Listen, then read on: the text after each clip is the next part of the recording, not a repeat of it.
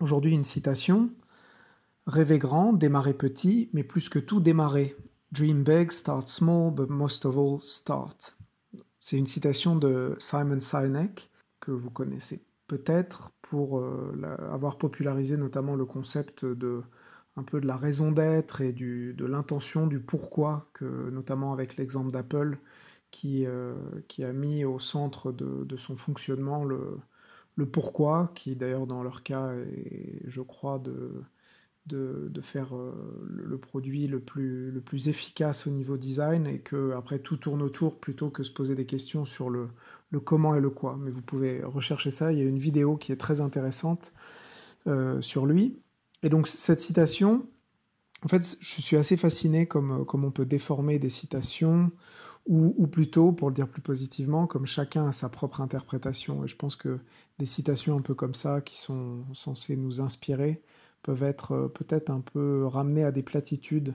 Et je pense que celles qui résonnent un peu plus, qui sont réutilisées, parfois, alors on, peut, on a le droit d'y voir des platitudes, mais on peut aussi euh, y voir des ressources à, explorer, je dirais, de, manière, euh, de manière un peu, un peu différente à chaque fois.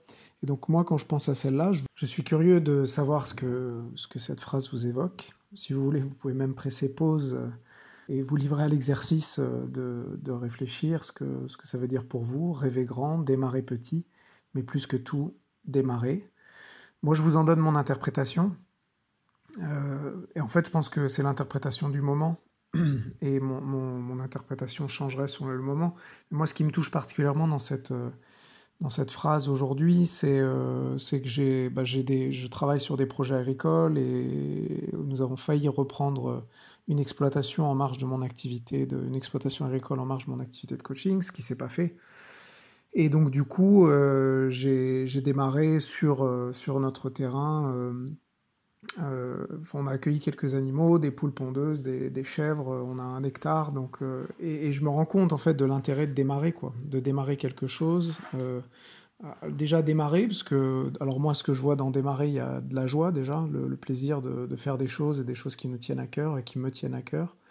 Euh, mais ensuite, je vois aussi euh, la, partie apprentissage de démarrer, donc accueillir deux chèvres. On m'avait dit, je connaissais pas, bien les chèvres, et on m'a dit que bah, des chèvres, ce qu'on oublie, c'est que ça saute haut, ça, se faufile, c'est très agile.